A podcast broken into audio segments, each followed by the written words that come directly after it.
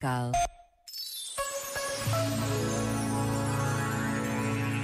O fator determinante de uma relação é a paixão. Não a paixão no sentido convencional de atração ou fusão, mas a paixão no sentido original, que vem do latim passio, ou seja, paixão enquanto ação de sofrer ou suportar. Quando somos capazes de atravessar as dificuldades, as relações ganham outra profundidade.